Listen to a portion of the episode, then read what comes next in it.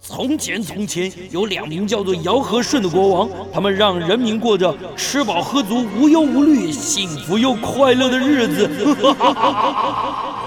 欢迎来到我的超级玩乐大帝国，在这儿，你可以轻轻松松吃喝玩乐，安逸享乐，快快乐乐。带着你那吃遍天下的樱桃小嘴，准备好你健步如飞的双腿，跟着我尝遍所有美食，玩遍所有国家吧。在民国一百一十年四月二十五号星期天，欢迎大家来到九八新闻台《超级玩乐大帝国》的节目。九八新闻台是 FM 九十八点一啊，我是主持人姚顺。我们今天第一个小时跟大家聊的是是鬼，搞什么鬼？中国人有鬼，西洋人也有鬼。一讲到鬼，大家都想到是人死后以后变成鬼，哎错，人世间到处都是鬼。哎，你不信你出去看，好多鬼哦。你打开电视台，里面一堆鬼，对不对？谈话性节目里面有好多鬼哦。然后这个就就反反正就这样吧，很多鬼。 为什么今天要聊鬼呢？时报出版最近出了一本新书，叫《宋代读书人与他们的鬼》，读书人和鬼。时报出版出的，作者呢，作者蔡宗颖老师呢，他本身是学历史的，然后呢，台大历史系毕业以后又念了正大的历史系的这个研究所、啊，那喜欢旅行，然后他自自己在书里面介绍，他还在餐饮专科学校里面担任过研究员，还管理过青年旅馆，哎，好有意思哦，然后还窝在大道城的咖啡店。准备深耕三峡，在山海咖啡店里面，这这这这个人怎么斜杠那么厉害哈、但是没关系，现在他出了一本书，这个研究历史，现现在的研究历史，我发现哦，反正反正以前研究历史都都是很嗯很很学术，很很正经八百，但现在研究历史有各种各种的面向啊，从你看现在研究鬼。还有人研究古时候的吃，研究古时候的餐桌，研究古时候的生活，我觉得现在研究历史啊，反而反而爬出整理出更多有趣的事情啊，因为历史就是一种轨迹嘛，对不对？然后呃，以古鉴今。那钟颖老师他研究鬼，我们看看可以带给我们样什么样的启发。钟颖老师在我们现场，蔡钟颖老师你好，你好，嗯主持人好，观众朋友大家好。你自我介绍一下。哎，我是蔡宗颖。那我出版的这个《宋代读孙颖他们的鬼》，那其实现在我还在海山学研究中心继续做一些地方学的研究。地方学，嗯其、其实我还蛮想接接着继续做的是台有关北台湾地区的鬼或台湾的鬼，太好了再把它汇整起来。对，不不，你打开电视里面都有啊哎，都是鬼，都是鬼。其实其实鬼话连篇。哎，没错，其实为什么出对不啊对出这一本？其实我里面又提到，鬼就等于人，鬼跟人是差不多的，因为鬼是人创造出来的。很多嘛，不是鬼是人创造的，人很多就是活在那里都就是鬼，假鬼假怪，玫瑰对家归家，搞鬼都搞的鬼搞鬼的人嗯也都不是对，鬼还，搞什么鬼，对对不对对？对，装神弄鬼，哎，装神弄也一鬼呃一大 堆，啊，还有什么一堆鬼嘛，对，对不所对？以人世间我们跟鬼互相生存在一起啊，不是互相生存，他就是寄生在人身体里面了。啊哎很多人是这样子，没错，对不对？我觉得所有行不正的人都是鬼，嗯，对不对？所以宋代宋代一些读书人才说要行得正，可是大家其实他还是人，还是行不正啊，哎还是歪，不对，不哎正不就是是不歪是，哎，老不是老啊，师哎老师，老师， 好，后来我们回来比较有趣的是，要研究历史，大家都有不同的 topic。呀，你你为什么去抓这个主题？你你有这个主题，你有去出做论文吗？这个没有主这个主题我在做硕硕士论文的时候，我读了很多，但是我没把它做论文，为什么？因为老师不懂，哎，老老师懂，但是这个老东师真的 懂，老老师也老师也在搞鬼，对对，老师真的我懂们啊，师徒应该都在真搞的的。，鬼对对对 OK，啊，那那你怎么会想要你念历史？你主攻哪一块？那我个时主候攻其实政治史，政治史政啊，对啊，那那跟鬼是有关的对，啊，他跟鬼对，有到关，现在都是。对，因对为不对欧阳欧阳修当当现在的行政，当那时候当行政院长的时候，啊他说他只要一上面说话就百箭穿心啊，到处有人在射箭，对，就死掉了，哎，就死掉。但是他说对他没死，都但是鬼。但是蛮多人蛮多人在他在他那个家家门外面投信封啊，真投的啊信封不是那个投时。候就有信封了哎，有有信， 当然有信 封啊，啊，真的吗？但是是投人家人家是投布文到他家里面哎，哎呦每天在诅咒他死。那跟现在的黑道是一模一样的呃手法嘛？呃，因为他大家不喜欢，明子波妻，明子波妻呃因丢为富文，因为对觉得他嗯不喜欢他的政策，就算他是行政院长，啊就恐吓他，对，还是恐吓他。对不对？对，所以宋代人活在那个世界，他跟现在的世界其实有点类似。那你你是怎么样的机缘下去去去想要去研究鬼的啊？其实以前其实就爱看，你看刚才大姚大哥说的章回小还有说，章回小说，或者是《聊斋》《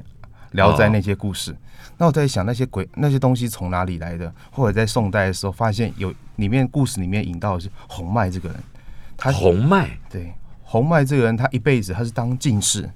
哦，那他当进士就算了，他其实有写很震惊的东西，嗯但是他一辈子收集六十年的鬼故事，对，这些鬼故事他从收集鬼故事，宋代这个人收集鬼故对他事。专门就开始有意识的。那你说他有意识、有计划、有系统的收集，对，那就对表没示错说，在他之前很多人就在讲鬼故事了。非常多人就在讲鬼故事，包括今天说《还魂》《还魂记》啊，就是一个人死后复生啊，或者到阴游地府啊，还有包括人鬼恋，唐代的人鬼恋也蛮多的。虽然我是写宋代，哦，唐还是更早以前就有了，更早以前就有好多好多鬼故事，唐汉唐就已经都有有，当然都有出现了。哦，OK，对，汉代的皇帝还会在那边招魂，他就因为一个妃子死，一妃子死掉了，好想再见他一面哦，嗯所以就进行招魂仪式，还真的见到了，那不知道是真的假的。那是哪哪个皇帝啊？哎，那个皇帝，那个皇帝然好后像是那还，个招魂，是东汉的皇帝，那他有没有一脉相传下来？那个叫什么术？这样有没有一脉相传？哎有有传人？古文没有特别讲，可是招魂的话，嗯早最早期屈原的九屈原在九歌里面就有写到了。哦，但是从非常早期，刚才说从秦汉帝国的那个招魂，但到现在还有，就是呼喊人家名字，呼喊三三次，而且到到屋顶里面，哎到屋顶上呼喊三次人家名字，哎，魂魄就会慢慢回来。哎，那不行，那我这节目啊，一开始就两次了。哎哎，这也是把大家注意力 找回来的啊没方有法。没有没有没有，吓哦，那你还真的，那你你你说你一年轻的时候喜欢看这种鬼怪小说、神鬼对小说、聊斋啊什么对，好像也只有聊斋嘛，还有什么镜花缘？镜花缘也也算也算对那其实有很包括很多台湾的民间故事啊，或者是中国民间故事，就就它基本上鬼一直鬼的问题一直存在，所以我就在想，那如果拿宋代来写，可以有写什么？我为刚什么你锁宋代？我刚开始做宋代，其实因为宋代是一个我们先要呃，奇怪，时报出版出了好多跟宋代有关，是他叫你们出的是吧？他叫你不是因为因为宋代包括是我们说吃一场餐桌上的对对对的时候那也是宋代为什么要在餐桌还有上他？研究钞票那个也是宋代，有没有因为有一餐本嗯餐桌在我们在吃饭啊，讲板头这种事啊，在宋代才出现。对对，哦我们对说要对吃米最最吃豪米华饭、啊吃热炒菜、吃最豪华的东西，大概都在宋代，对包括喝茶的习惯。宋代宋代以前不喝茶，不太喝茶。是吗？今天的喝茶的样子，可是唐，可是日本人到遣唐使去钱中塘国钱塘学史到茶中国道，哎，没错。但可是是唐代就有了啊。唐代就有，但是宋代的宋代把茶更发扬光大。宋代人非常臭屁的说，如果啊陆羽在线啊，他们他们那个年代的茶都不算好茶，宋代的茶嗯才叫才是好精茶品茶。哦，宋代人对茶是很自豪的，甚至还有比赛茶的比赛。哎，那有没有留下来啊？哎，点茶那个东西呃叫点茶，诶宋代的茶这样变成一个封在瓮里面，有没有放在一个骨灰？不是不是骨灰坛，骨灰放在一个坛放在一个茶瓮里面，有没有？没有没有啊。哎，没有没有，嗯，对对对，所以宋代研究很多事情。宋代是一个一个时代的开端啊，嗯因为它其实连接的是现代的社会。我们研究宋史，最常有人问，为什么宋代跟今天的社会那么像，但是它为什么没有再继续发展下去？哎，对，为什么没有在腾达？哎，这个怪，这个其实因为是中国人的人口太多，书里面也有写到，嗯那啊中国人人口太多了，然后人口太多的时候，到后来的中国人中国政府在做一件事情是，他不要让人家没工作做。那呃这是此话怎讲？哎诶，中国呢，其实在宋代的时候就发明了像那个水车、农耕的那种水车，哦，那是宋代发明的。对，然后哦可是到明。到我们看到明代的时候，再过一一两百年，人太多，为了怕让怕让人家失业，所以他们做了一件事情。以前都牛在犁田，嗯明代的时候派是人去弄人在犁田，越来越原始，因为要让每个人有工作做。是吗？对，啊，那干嘛喝？所以当时候就就出现了人口人口的问题是，嗯让这个帝国圈在那边，没办法继续向前，哦没有解没有办法解决绑人的住问了题绑住了。嗯对，人太人太多是中国政治的一个问题，所以如果看像这这一个这本书的话，嗯是提到嗯里面那从这那么多的人里面，嗯我们要怎么找出精英呢？人还是鬼哎，人，人？但是精英这些精英的人里面，嗯他们是读书人，哎，对，你怎么你怎么去找？你你一直念念古书，一直念一一直直念，一念，直念，一直念，一直念，一直念，一直念，看哪些人碰到什么鬼，什么鬼，什么鬼，什么鬼，什么鬼，是不是这样子？对，而但是 对， 但是里面特最特别，读书人这些东西都读书人写。我们刚刚说到红脉，哦，鬼都是读书人写出，因为但但不是因为读能书够人，写字啊， 对嘛，对嘛。 对啊，一定是他。嗯但是但是红脉他在写这本，接着红脉的红是红脉那水这个哦，洪水水共的红，红，水共红，嗯年迈的迈。啊，那这个人他收集鬼故事，是因为他家常常就遇鬼，杜柳贵，杜柳贵他而且他爸爸非常有一套。怎么办？有一次有一次小的时候呢，小的时红候脉真历史上真的有这个人，真的有这个人，哦，好他哥哥遇到鬼，他就是遇被水鬼拖下去了，抓交替，抓交替。嗯，他爸在哪里碰到的？就他爸家旁边的小小池塘，在自己家的池塘都会遇到鬼。那嗯他爸爸呢，马上，其实他爸爸也懂一点法术，嗯马，上马上拿了一些东西就退鬼了，就把鬼赶走了，被鬼赶走了。但是隔天换他爸爸，爸爸中了，哎、不是他爸爸旁边的拿着东西的小那个叫小奴婢婢，嗯对，那个婢女竟然中了，嗯在那边在那边口吐白沫，眼睛翻白眼。嗯，他爸马上书里面就这样写哎，，书里面就这样写。哦其实里面没有讲，他爸他爸马上做一件跳钟鬼阵，哎呦哎，他爸马上会跳钟鬼，啊，所以他爸爸应该是道教的法师之类的，他应该是道教的法师。啊可啊是宋代宋代的读书人很好玩，他信这个道教，可是嗯他也拜佛，他哦，马上拿个官服把那个人把那个婢女给缠住，哦缠住之后，这个鬼知道他遇到遇错人了、这个人啊很厉害，哦，然后就在那边哭啊求饶啊，我我真的没没干什么事，赶快放我走。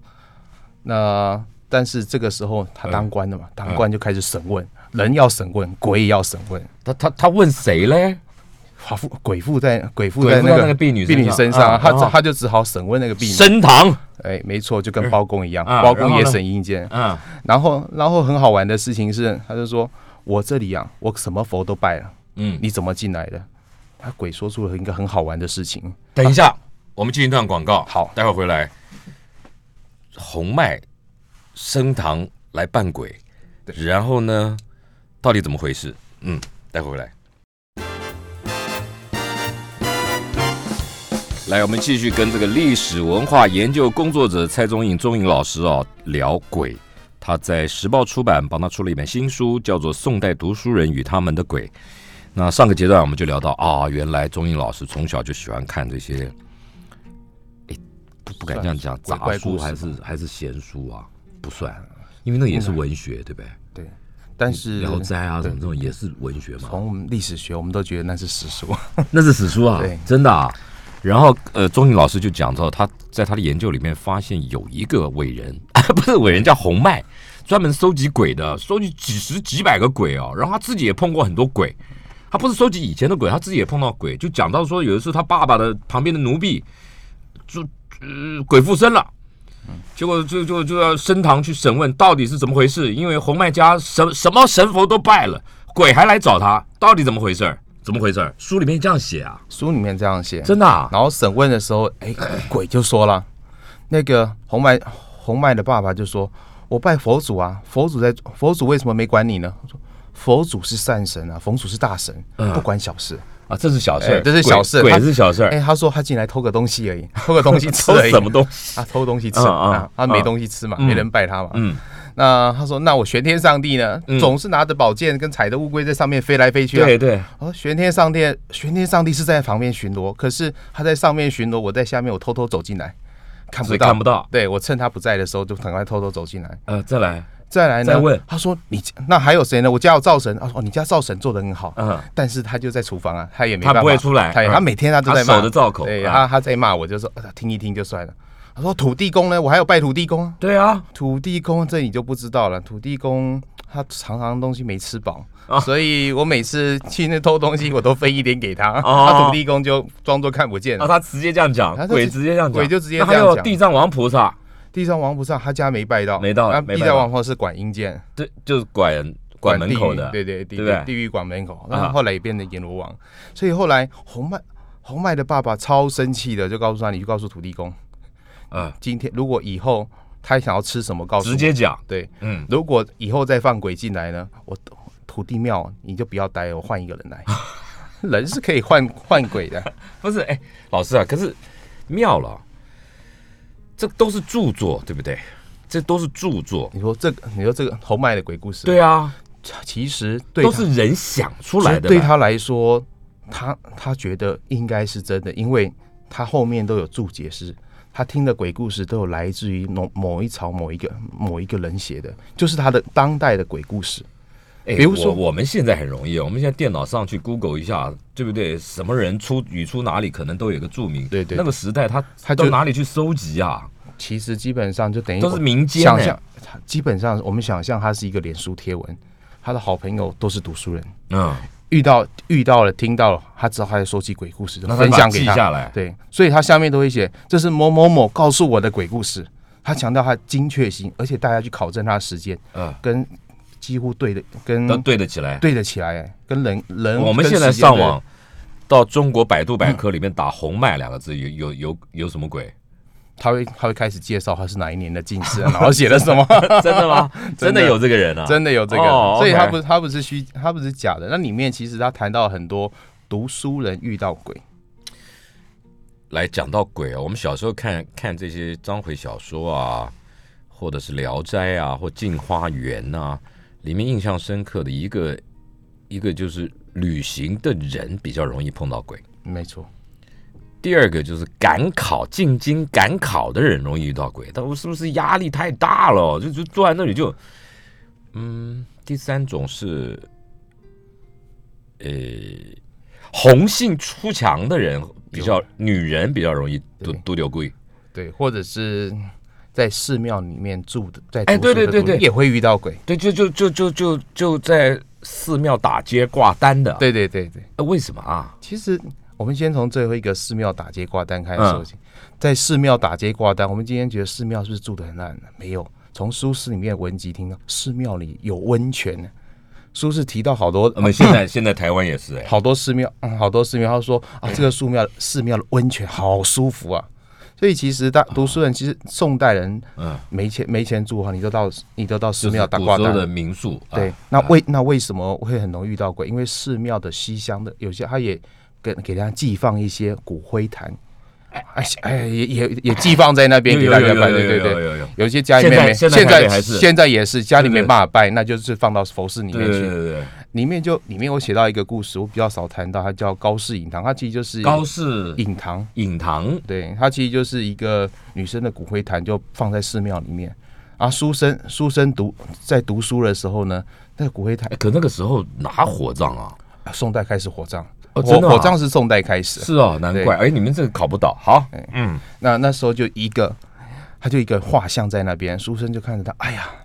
如果这画中的女子啊，能遇到她就真真好。呃天仙就走出来了，天仙哎，天仙在晚上走出来了，其在晚实是女鬼，是女鬼，但是她都不知都不知道，她只是说：“哎呀，我回天黑了，我回不了家了，我能不能在你这边睡一晚就那个女鬼？”来女鬼来出求生他，哪啊女鬼来求她睡一晚？对，然后，然后书生还让出位置来，让出位置还觉得说：“哎，男女授受不亲。哎呦，哎，他还还是有一点，还是有点尊严，啊还是有点道德在的。对就是对对就说那难他怪又希望人家他又希望人对家来找他，一方一方面又要觉得，哎，还要还是要装一下矜持啊啊。书生说：“啊，不然你睡床，我睡地板上好了。”啊，哎，那个反而是女鬼比较主动哎、女鬼就说：“哎，既然都一起来了，你就一起来睡床上吧。然后我不喜欢灯太亮。老师，我告诉你，我觉得这都是作者自己在那边想的，”哎，怎么说来的？不 是啊，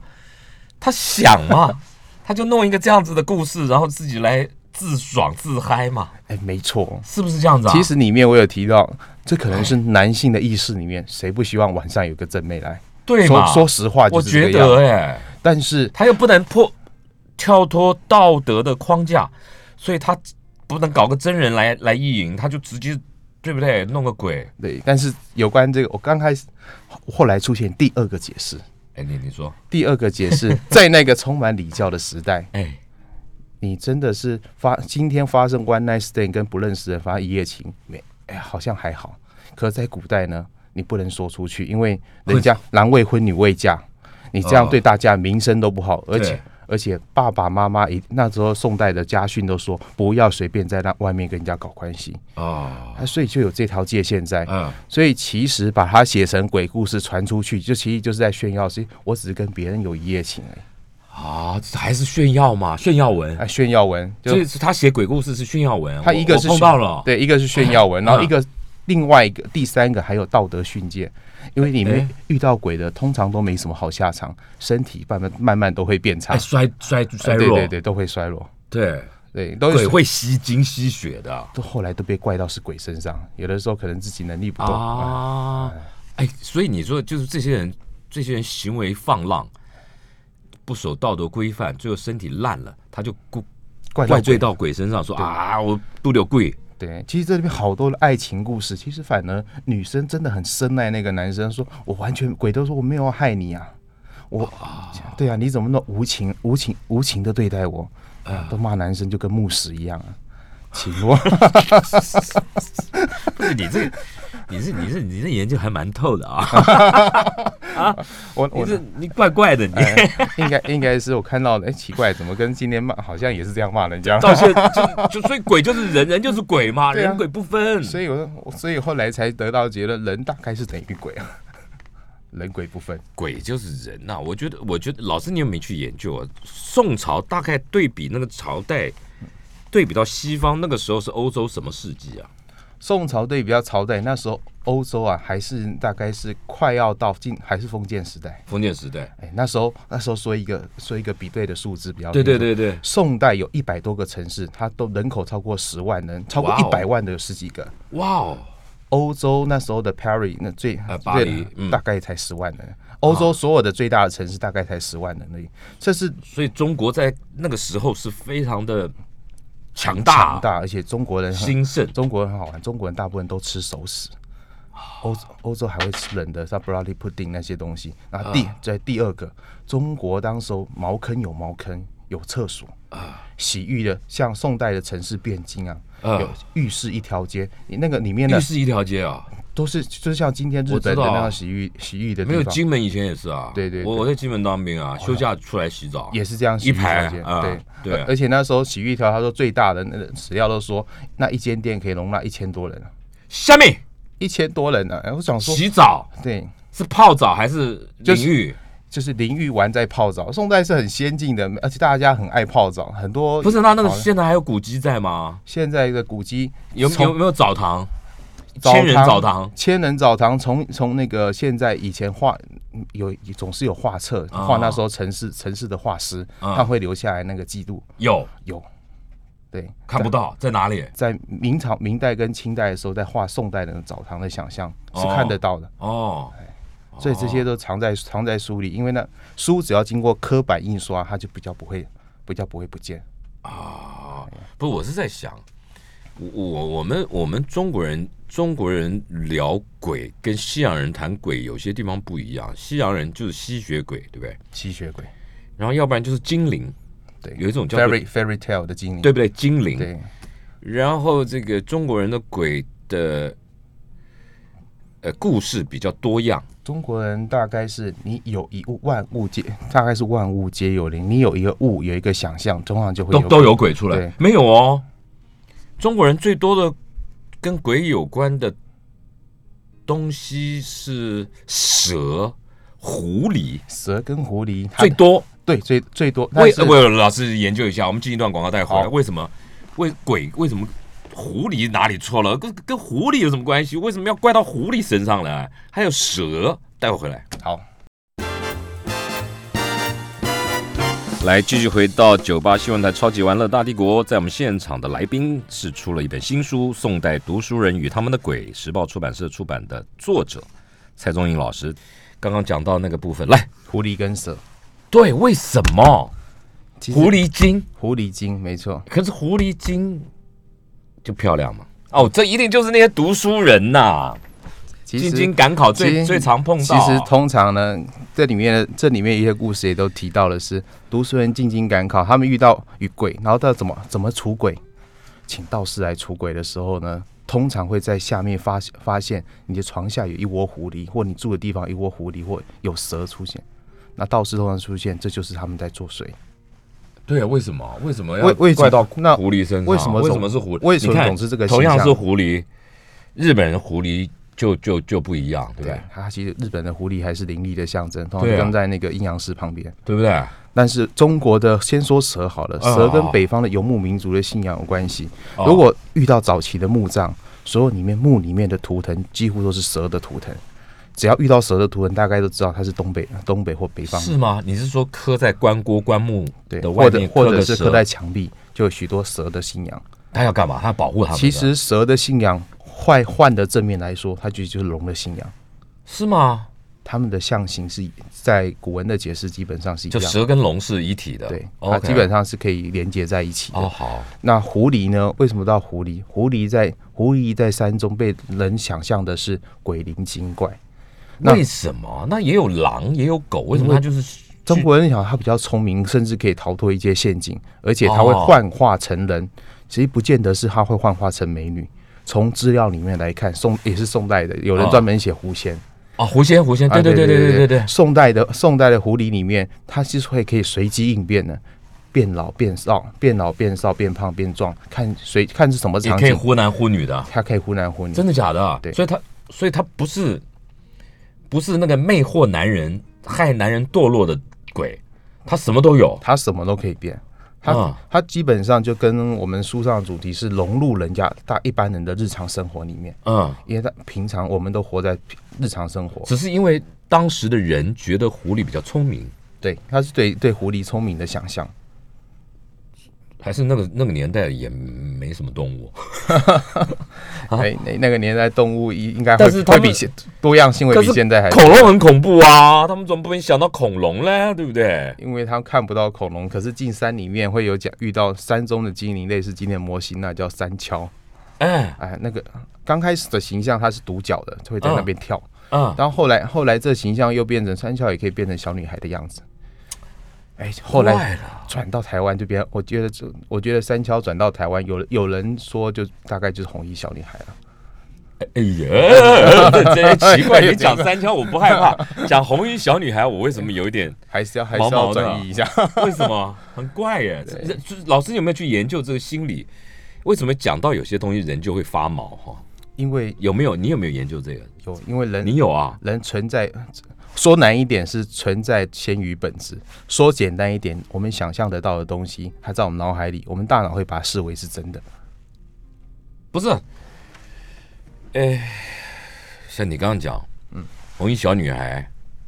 我就会怕啊。你讲狐仙，我不会怕啊。为什么？因为它你红衣就小红衣小女孩这个你的意思说，我认为它是真的。讯息网植入植入在我们脑袋里，所以常常里那面，狐仙也是啊。但是它活在台湾这个区域的日常生活，而且跟我们的生活是结合在一起的。啊，对，很对多很多很多庙在拜狐仙啊。所以对宋代宋代的人来说，很遇到鬼，为什么说是日常生活的事情？他们常常旅行，我们都都要带一个旅行导览书、口袋书嘛。他们口袋书里面就会写如何如何出轨，遇真到的鬼假的啊？真的会那个时候就有口袋书，在宋代就的时候，旅游指南，旅游宋代宋代指旅游南。指南，真的因为假的啊因为大家都要去旅行，通常要进京赶考，你到你要到京城去。如果你是在南方的话，那不好意思，京城在北方啊，哎，你总要走个要走路走个几千里，好一点的话坐坐水路啊，啊，对啊，没钱都用走的。所以那个时候就会有这个旅行书，你遇到旅行的时候遇到各个各个状况，你该怎么办？那所以所以那也会有一传十，十传百了。走到哪里哪里鬼特别多，对，那当时哪里鬼特别多？对，哪哪哪里。今天的今天的湖南、湖北啊、广州、广东这个地方鬼特别多，为什么？因为当时人何寥落，鬼何多。对，因为当时因为当时北方人有一个说法是北方人瞧不太起南方人，嗯第二个说法是他们觉得他们的习俗还在做一件事情叫杀人祭鬼，你说北方人还在杀人祭鬼，南方人有吗？在当时的记载一不断的宋朝的时候宋朝的时候，那哎时候甚还有在杀人祭鬼杀人祭鬼，就是把人把人作为人身啊，作为生理啊，然后祭祀那些鬼怪。而且这鬼怪是特别的，它变成它到最后在南方变成一个这 profession 的职业，有专门职业杀手，你需要抓男生抓女生，你要卖卖多大的？有人在专门做这种人口贩卖卖的事卖人去祭神，对祭鬼。对，那也因为从这不只有史料的基础，而且朝廷还把它写进那时候的法律里面，说禁止贩卖人口去杀人祭鬼。不是不是，他只是禁止贩卖人口，对但他为什么不禁杀人呢？他也进杀人祭鬼这件事情。有忌嘛啊，杀人本来就在刑法里面嗯，杀、人的就就会被告到官府。可是嗯你杀人祭鬼，这对政府来说是地方官会连坐，你时时间内没找出凶手，地方官你你这边别混下去。那还不好找啊！你杀个人，一传十，十传马上找出来了呗。这里就很恐怖的地方是，嗯，宋代的地方官其实掌握不到什么地方事情，地方的地方的势力哦，啊、如果不爽你的地方官，你也别理都不理。你也别做了。而且是这件杀人祭鬼这件事情，是整个村庄、整个这个地方都在做。你地方官哦想要活下去，你也到底得配合也得配合。你或者当装作没看见，哦，对，所以里面就，所以宋代做杀人祭鬼，地方官有的时候是不想管，有的是不敢管。哎，可是老师，我们讲回来，为什么都是进京赶考才会渡柳贵，或旅行才会渡柳贵，平常不会渡柳贵哦，平常会比较少记比载比较记载有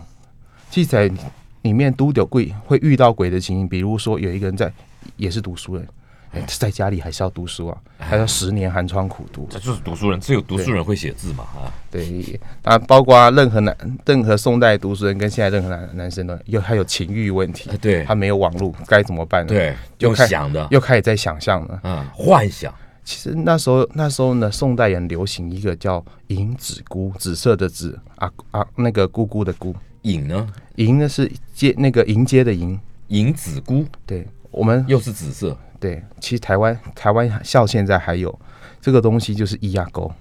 台湾的银那个咿呀沟就是银我子不姑晓得那是什么，那我就比较浅了啊，它就是一它是一个侧绳，啊！就是女生在玩，就是我们说白一点就是碟仙，哦哦想要预知，想要知道未来，想要知道现在会啊会不会发生什么事情啊啊啊。对，宋代人还蛮常玩的嗯，他们还有一个节日，那时候节元宵节，哦，政府规定那个时候才可以玩，其他时间都不太嗯，要不在太能元。宵节玩对，因为元宵1节月的15阳阳正气月15阳气比较重一嗯点，你玩 OK。哦，可是其他时间呢，像有一个读书人就偷偷还一直在玩，哦，然后一结直玩啊，一直玩，结果玩不腻因为他可以召唤，因为他可以召唤仙女，哦，召唤出来是女性啊，可以看嗯可以想想他们的样子。嗯，那有一次他玩的太入迷了，真的那仙女就跟他一起共度了好好一段的时间。宴好，对，嗯，但爸爸妈妈都觉得说你是不是偷偷跑去妓院了、啊，跑哦去，青楼了、啊因，为宋代其实宋代很好玩的是，我那们时说候有，有，而且唐朝就有了啊，，对妓院在哪里？妓妓院其实就在佛寺出来，佛佛哎这寺怎么寺庙的周围的妓院啊。怎么会这样子呢？这从我那为时什候么呢？没人从管呢？因为人最人潮就是钱潮啊，你会去拜拜，拜拜完出来，哦，正好可以解决生理需求，那那也是最繁华的地方。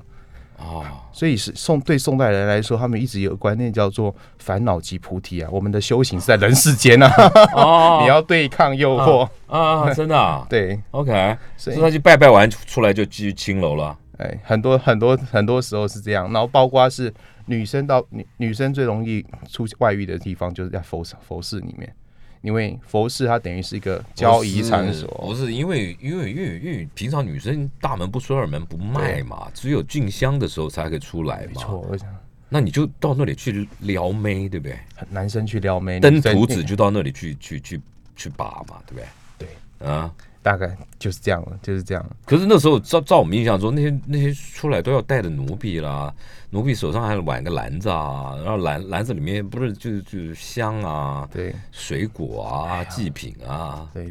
其实有两个，第一个是拜拜的香啊，也是宋代才出现。哦，是吧？对，我们今天拿香的时候是宋代的时候从大量从印度那边进口，哦所以才今天我们拿香的传统是其实是没有很早，大概在宋代是宋代一一千多年前一。千多年前，哦所以我们现在的拜拜的传统大概是从那个时候。老师，你这也不对，那什么叫一千多年没有很久？啊你要多久才好像叫久啊？这好 像还好像也蛮久了，对一千多年，对不 哎对？一千多年哎算我哎算算久了，哀无千生年之爱啊！须臾啊，对不对？我们人生一瞬的、一千年还不叫久。哎呀，转啊转瞬间，佛教说阿僧此劫也大概一下子就过了。 对嘛，是吧？OK，香是宋代发明的，宋代发明的，从印度传过来的。对，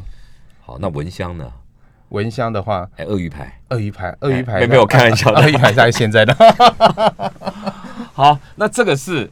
这个就是旅行旅行的途中，然后进京赶考的途中，途中还有男生在家里 K 书 K 书中心的时候，对，比较容易。因为大家到 K 书中心有时候不也不认真了。现在的孩，现在的读书人大概也是一样，不认真就会看看周边有没有什么同学可以认识一下。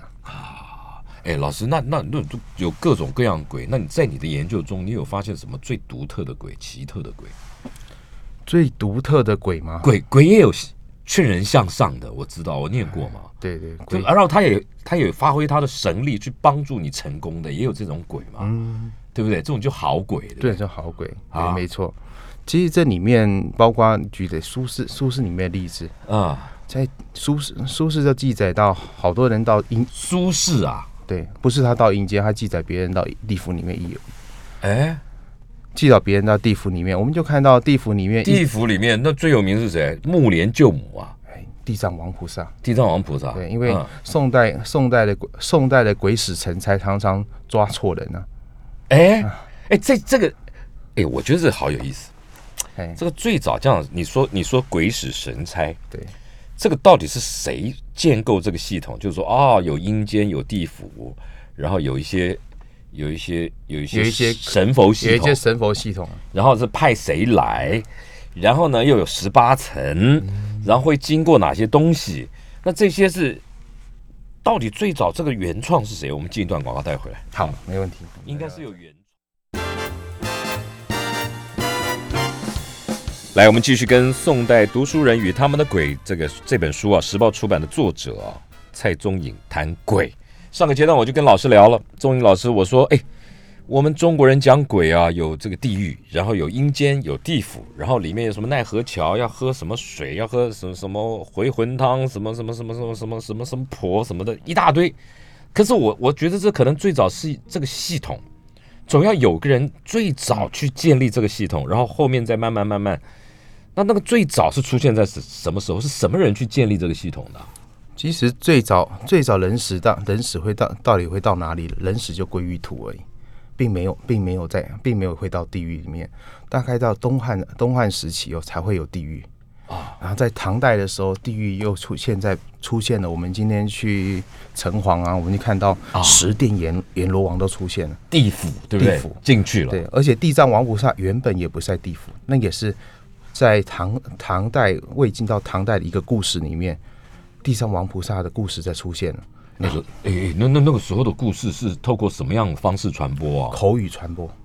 好可怕哦！所以一个国家最怕你，你们就写谣言很恐恐怖，哎谣言可以让大家以为真的有事情发生了，哎，然后整个帝国会开始人民动摇了动摇动摇国本，嗯所以对谣谣言来说，政府一定会管理谣言，啊一定要出一面，定要出面制止造谣的人。对，对，因为地藏王菩萨的他原本他原本跟地狱还没什么关系，嗯但他在唐代的时候，往地藏王菩萨走入地狱了，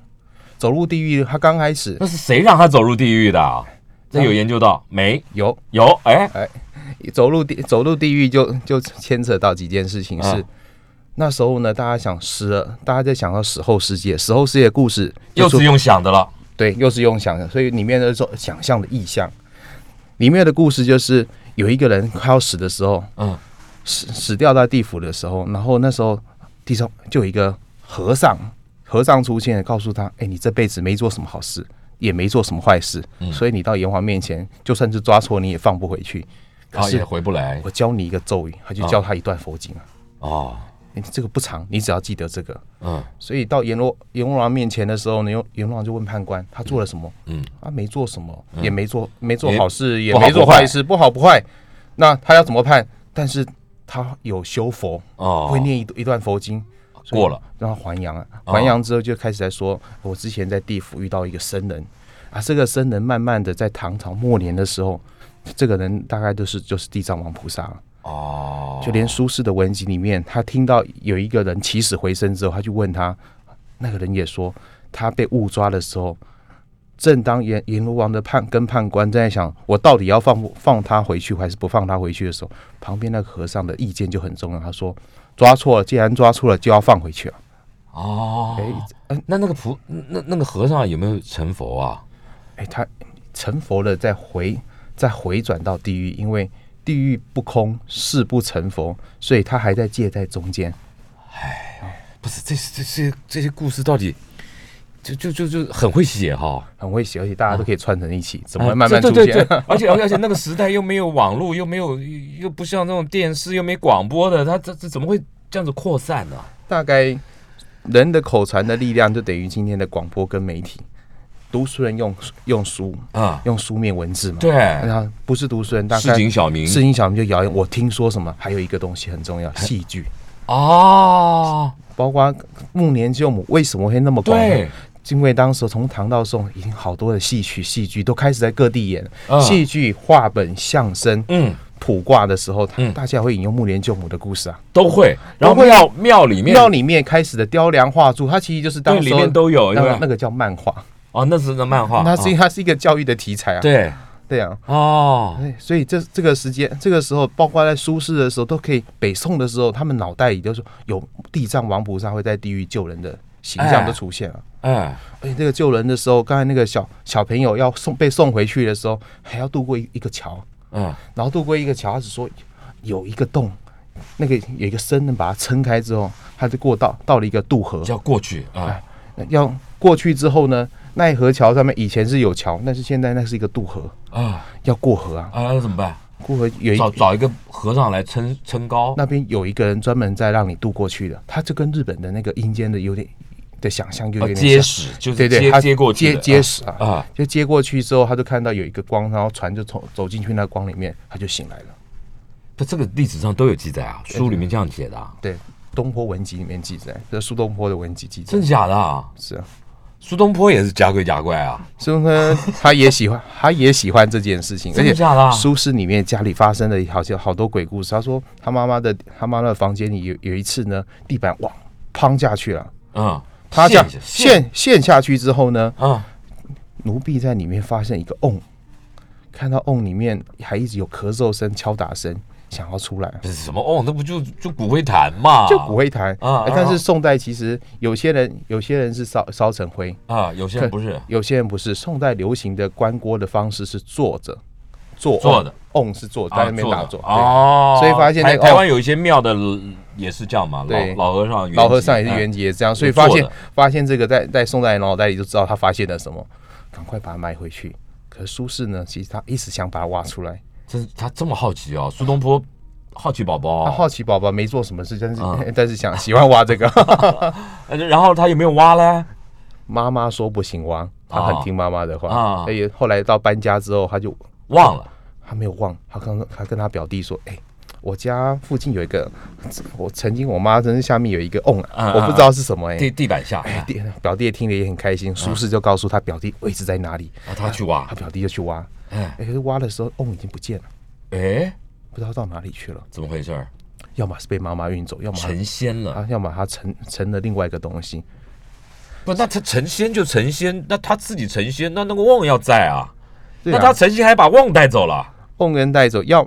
令其实宋代如果面对家里发生这样的事情，如果你有钱的话哎，其实你就会做今天佛教的水陆法会了，或者找道士来道士来做做个法会，然啊那没后把没你带没走，钱怎么办？没钱的那话像我这样没钱怎么办怎么会没钱？我都丢贵怎么办？都丢闺蜜。 怎么怎么办？那时候那时候有一个东西，政府也会办。哦政府办的时候，你加进去；你就你就是集团结婚的概念，哎集团结婚，你就是哦没钱自己办，那就政府公证的时候，那你就就这样是。水陆法会，对对对啊对，政府也会办，每年也会办一次。啊，哦然后中政府在中原普渡的时候，其实宋代人那时候普渡有两个那，时候就有中原普渡了，有宋朝就有了，唐朝就有，但是唐朝宋就有宋代的时候，中原普渡这两个是挂在一起。中元节本来是中元节，上元、中元、下元，啊普渡是佛教的，哎啊那但是皇在唐在唐宋的皇帝把它列入的祭典里面，嗯把这两个哎结合在一起，结合在一起，对，所以大家所以说变成中原普渡官方的活动哦官方的活动，没错，要祭世界好兄弟。普渡的意思是除了祭祀好兄弟之外，佛教普渡还有另外一嗯个众生普渡众生，没错。他普渡的对象不是恶鬼，而是佛教有时候把大家都视为需要普渡的人。啊本来就是啊对，啊像我现在就好需要，对啊我觉得日子好苦哦。 好啦，老师，我们节目剩最后时间，你这样研究下来啊，嗯，我最后一个问题，好，你也知道我要问什么，到底有没有鬼？这个我相信是有，为什么？因为人从物理来看，人的人的人的眼睛、人的五官哦，啊人知道、感觉到的太少了，所以有一些我们感觉不到、听不到、看不到的东西，我们看不到不代表没有。而且现从现在科学上的证据，哦其实磁一些磁比较奇怪的磁场，他们专业名叫老场，它存在了。老厂，对，老旧的老哎，不是一个手部在一个尧舜的尧，嗯，老场哦对，它是一个变混很混沌的磁场。啊，对，有一些没办法解释的事情，宋代人常常会说天命，天命可啊，是今天知其实天命知天命，嗯然后包括命皆有定分。我们如果相信命皆有定分的时候，不是说我们命一一辈子都定下来了，而是说，当我们觉得有些事情莫可奈何发生的时候，我们如何在接受这个命的时候，我们面对我们的日常生活。我想这也是这一本真正要谈的是，嗯从鬼怪的社会，鬼如果存在的话，总总是会有好多奇怪的事情发生。可是我们生活还是要继续走下去，命定，对，听天由命，听天由命，真的没办但法是的事。可不可以改变？其实可以。一命二运三风水四阴德五读书，对我们就来读书，读这本宋代读书人与他们的鬼文。好了，听众朋友，我们节目时间已经到了，听完了这个钟颖老师来聊鬼，可以发现他真的是花了非常多的时间去研究古时候的这种各种的记载，然后变成了一套系统，然后来分析、分享。在这本书里面，我觉得这本书最他最想传达给大家的这个启示，就是说，老师你最后讲一遍，我们在日常生活中面对莫可奈奈何的事，嗯，那、但是我们怎么样继续走下去，面对我们的生活，处理生活，这是回应到我们要如何在我们现在的日常生活中好好的、好好的活下去，把握当下，对然后不要害怕，这就叫是养生的。学习怎么样去应对、去去处理现在的这个处境，好好活下去。我们今天谢谢钟颖老师到我们现场来，也祝你这本书《宋代读书人与他们的鬼》时报出版的这本书能够卖得很好。谢谢老好，师，谢姚大拜拜哥，拜拜，谢谢，拜拜。嗯